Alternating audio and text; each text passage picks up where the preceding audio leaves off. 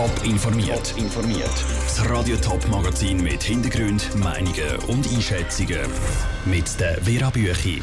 Wie die Zukunft vom Schweizer Germania-Ableger nach der Pleite der Muttergesellschaft aussieht und warum die Pläne für eine autofreie Langstrasse im Quartier Zürich gar nicht so gut ankommen.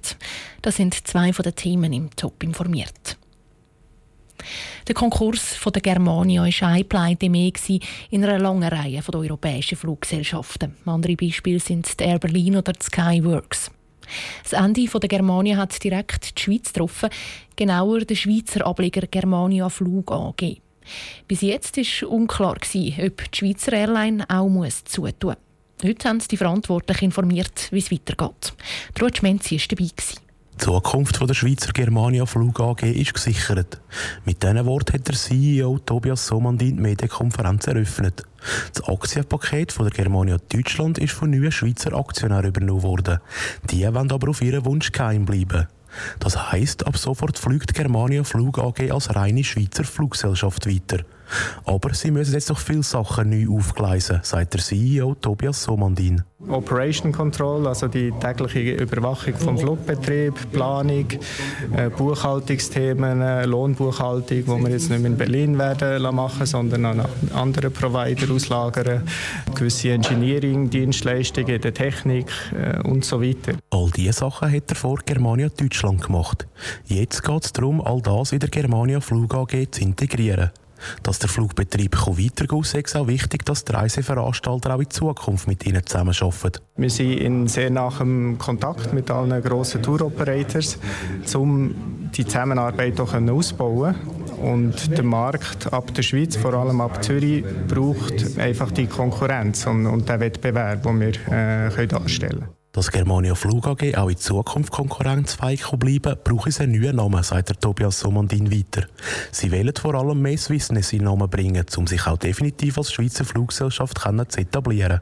Der Beitrag von Ruth Schminzi. Egal unter welchem Namen, die Airline hat schon grosse Pläne für die nächste Zeit. Für den Sommer ist geplant, dass Angebot und Kapazität sogar noch ausgebaut werden.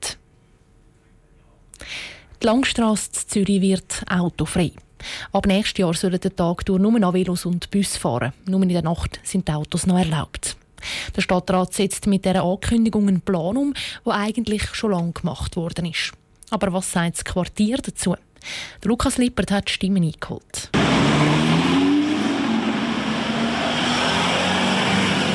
Solche Geräusche dürften bald der Vergangenheit angehören. Allerdings nur den Tag durch. Das versteht der Besitzer von der Green Mango Bar nicht. Seine Bar liegt gerade am Anfang von dieser neuen autofreien Zone am Ecke Langstrasse, Holzstrasse. Tag durch hätte es gar keine Leute, die die Autos stören könnten, meint er. Also am Tag hat es da so wenig Leute eigentlich. Ich, kann mir nicht vorstellen, dass da spazieren, oder? Vielleicht am Samstag oder so, aber mehr auch nicht. Schauen Sie jetzt um. Hat ja keine Leute, ist ja leer. Die Leute kommen am Abend, am Wochenende, Freitag, Samstag, laufen sie da um, oder? Und trinken auf der Straße. Auch sein Mitarbeiter versteht das neue Gesetz nicht. Ich finde es ein fertiger Scheissdreck. Fertiger Seich. Soll das offen lassen? Wenn Spezialanlässe ist, tut man es so absperren bei Demo oder weiß ich was. Aber so will ich es wieder. Barbesitzer haben Angst um ihre Kundschaft, die gerne mit dem Auto kommt.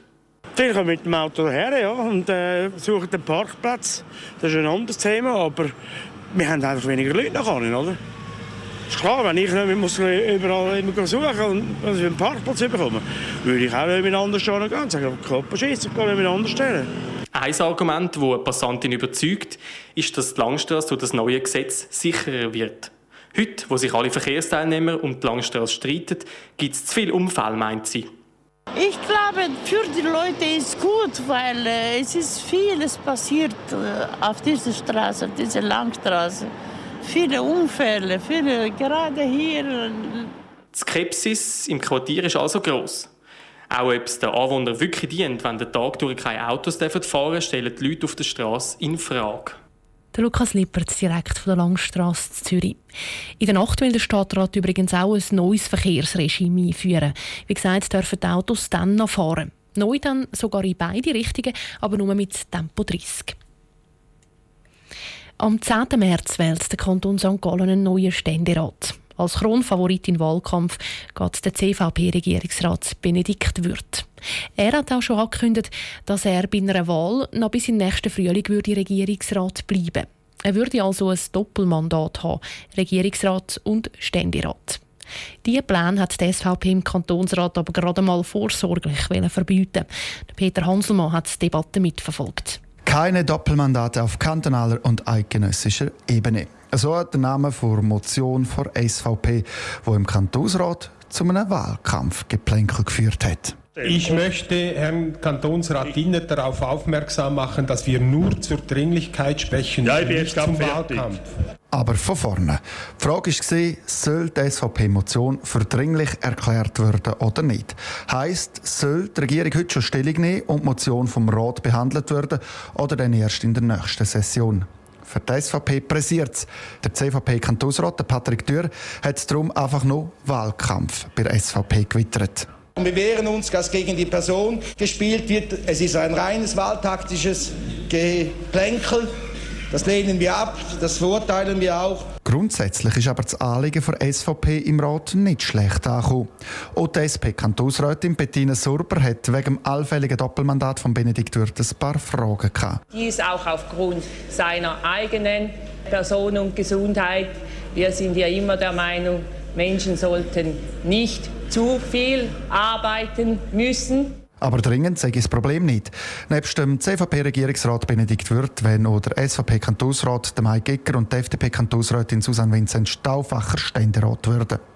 Der FDP-Fraktionschef Beat Dinner hat sich darum in der Diskussion über Dringlichkeit nicht zweimal bitten lassen. Die Bevölkerung hat aber zum Glück die Wahl zwischen verschiedenen Kandidierenden. In der Person von Kantonsrätin Susanne Vincent Stauffacher stellt sich eine Kandidatin zur Wahl, mit dem Resultat, dass er vom Kantonsratsvizepräsidenten Daniel Baumgartner wie gehört unterbrochen worden ist.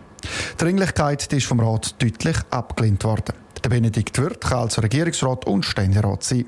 Grundsätzlich ist das Thema aber nicht vom Tisch und wird in der nächsten Session nochmal diskutiert. Aus St. Gallen der Peter Hanselmann. Auch die Grünen stellen einen Kandidat für die Ständeratswahl im März. Der Patrick Ziltener ist aber nicht im Kantonsrat. Zu den Kandidaten der vier Parteien gibt es dann auch noch drei parteilose Kandidaten. Top informiert, auch als Podcast. Mehr Informationen gibt es auf toponline.ch.